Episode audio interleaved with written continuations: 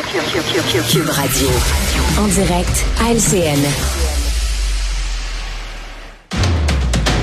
Ce dernier jour de janvier, Mario et Emmanuel sont avec nous pour euh, la portion analyse politique de notre bulletin. Alors, rentrée parlementaire à Québec, il été beaucoup question de santé et d'Hydro-Québec avec cette nouvelle démission, celle du euh, vice-président chef de l'exploitation.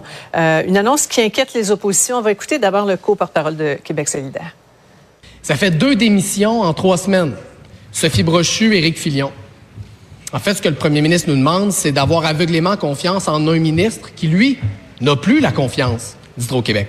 On a besoin d'une commission parlementaire d'urgence pour étudier le plan stratégique d'Hydro-Québec. Est-ce qu'on va entendre Sophie Brochu cet hiver en commission parlementaire? Oui ou non? L'appétit pour les réponses est grand à lecture, Emmanuel. Ben, le gouvernement peut répéter tant qu'il veut que tout va pour le mieux, Madame la Marquise, mais la réalité, c'est que quand on a deux des euh, quatre plus hauts dirigeants d'Hydro-Québec, plus la présidente du conseil d'administration qui décide de, de, de, quitter, on est obligé d'en venir à la conclusion qu'il y a une forme de crise de leadership au sein euh, d'Hydro-Québec. Euh, si euh, la haute direction était enthousiasmée par la direction qui se dessine à l'avenir, on serait pas dans cette position-là. Est-ce que ce vice-président en question a décidé de quitter parce qu'il y a une trop belle opportunité, il sait qu'il ne sera pas nommé PDG, etc. On va avoir plus de réponses là-dessus, je pense, au cours des prochaines semaines. Mais moi, ce qui m'inquiète, c'est de voir le gouvernement naviguer à vue. Il y a un risque pour lui là-dedans de s'imaginer qu'il peut entretenir ce débat sur le flou de la mission stratégique d'Hydro-Québec comme ça jusqu'au dépôt d'un projet de loi à l'automne prochain. Euh, c'est très, très, très risqué parce qu'en politique, euh, on a horreur du vide et ce que ça va faire, c'est que ça va, ça, ça, va, ça va camper et craquer, je dirais, toute l'opposition. Puis à travers tout ça, les Québécois comprennent plus où s'en va le gouvernement. Là. Mm-hmm. Mario, d'accord avec ça? Comment tu décodes, toi, de ton côté, ce nouveau ben, départ-là? Est-ce qu'il faut Ouais, on, on, en parlait tout à l'heure ici à, Cube Radio dans notre segment économique, mm-hmm. puis le parallèle qu'on faisait. C'était, tu sais, dans le fond, on est tous actionnaires d'Hydro-Québec. Tous les Québécois, c'est notre compagnie, on est actionnaire. Si c'était une action, une compagnie privée cotée en bourse, et que sur une période comme celle-là, euh, bon, euh, la présidente du conseil d'administration arrive à la fin de son mandat, le PDG démissionne euh, comme ça, trois semaines après, le vice-président principal démissionne aussi les actions baisseraient. Là. Dire, le marché serait inquiet, les gens diraient oh il y a de l'instabilité, ça va pas bien.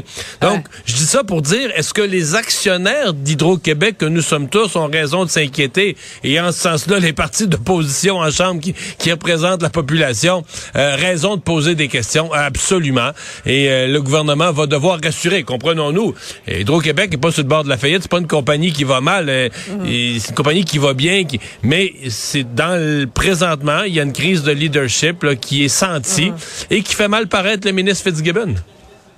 Oui, il y a très clairement quelque chose d'important qui se passe à la, tête. On va parler de santé maintenant parce qu'il en a été euh, beaucoup question euh, aujourd'hui. Là, on, le voit, hein, la, tendance est au tableau de bord. Là, on a de nouveaux indicateurs pour euh, nous aider à changer d'idée quand on s'apprête à, visiter une urgence qui déborde, là, des, précisions là, qui s'ajoutent. Emmanuel, impressionné, rassuré, déçu? Écoutez, il ne faut pas cracher dans la soupe. C'est sûr que euh, quand on va avoir fini ce direct, en me rendant euh, chez moi, je déboule l'escalier, je ne sais pas si j'ai le pied cassé ou foulé, je vais être contente d'avoir le tableau de bord pour savoir si je vais à telle ou telle urgence euh, pour attendre trois heures ou, six, ou dix heures de temps. Ceci étant dit, c'est juste ça. Ça ne règle rien du fond du problème. Et je pense que dans cet enthousiasme total pour les données et les tableaux de bord à droite et à gauche, faut pas perdre de vue l'objectif premier. Ces tableaux de bord-là ne règlent pas les mhm. problèmes fondamentaux du système de santé. On espère, on espère, Emmanuel, ça va mieux répartir la clientèle. Mais ça va peut-être mieux, mais il faut régler le problème de fond. et le problème de fond, c'est qu'il y a trop de Québécois qui vont à l'urgence pour des problèmes qui ne relèvent pas mhm. d'une urgence parce qu'ils n'ont pas accès à une première ligne adéquate. Et donc, tant mieux le tableau de bord, mais c'est une décoration, là. C'est pas mhm. une solution euh, structurante. Mhm. Mario? Euh, ben, moi, j'aime ça beaucoup. Euh, je comprends que ça règle pas tous les problèmes, là, on se comprend. Mais là, si on attend ce qui règle tous les uh-huh. problèmes dans la santé, mais j'aime ça beaucoup dans le fond en termes de transparence. D'un, de deux, les, plus grands gestionnaires vont vous dire là, euh, oui, c'est vrai que des tableaux de bord, c'est juste des tableaux de bord, mais quand tu commences, tu sais, quand tu n'es pas capable de chiffrer les affaires, parce que tu sais pas tu sais, pas ce qui se passe, et, le fait de les mettre, de les publier, de les rendre publics, un, ça donne une information utile à la population. Deux qu'on le veuille ou non, là, je pense que le ministre il veut aussi mettre de la pression puis de la comparaison entre les établissements. Ça. Euh, ce matin, il donnait un exemple. Euh, bon, il y a des établissements que pour la même affaire, le temps sur civière, il y en a qui sont à 25 heures d'attente, d'autres à 15 heures, dans des milieux urbains plus ou moins semblables, parce qu'il y a des endroits où le médecin spécialiste est pas disponible, il va pas voir les patients, il les laisse attendre sur la civière. Mm-hmm. je pense qu'il y a une volonté aussi qui se compare, puis que ça mette une pression sur ceux qui se traînent les pieds dans le réseau. Là. Ouais. En tout cas, le ministre euh, dit que très clairement, lui voit une amélioration dans les urgences et puis il voit les effets de sa cellule de crise. On verra. Euh, je vous entends sur l'affaire euh, El Gawabi qui ne se calme pas. Motion à Québec pour demander sa, démission. Justin Trudeau qui revient à la charge malgré les, hauts cris à Québec, les malaises de ses propres ministres. Emmanuel, quel, est le gain politique pour Justin Trudeau? Le gain politique, c'est absolument facile pour lui. Euh, il est capable de jouer entièrement dans les symboles en prenant l'enjeu le plus clivant qui est un enjeu euh, autour de la religion et de la tolérance pour se présenter comme le seul chantre de la tolérance et de l'identité euh, canadienne. Il faut pas se leurrer. M. Trudeau, aujourd'hui, a fait un choix politique. Non seulement il a endossé Mme El Gawabi, mais pire que ça, il l'a défendu bec et ongle en allant jusqu'à dire qu'elle a fait preuve, Sophie, de sensibilité et de rigueur. Mm-hmm. Excusez-moi. Euh, il y a personne qui s'imagine qu'il y a de la rigueur dans la façon dont elle s'est exprimée sur le Québec. C'est un ramassis d'amalgame. Et qu'est-ce que ça fait, ça?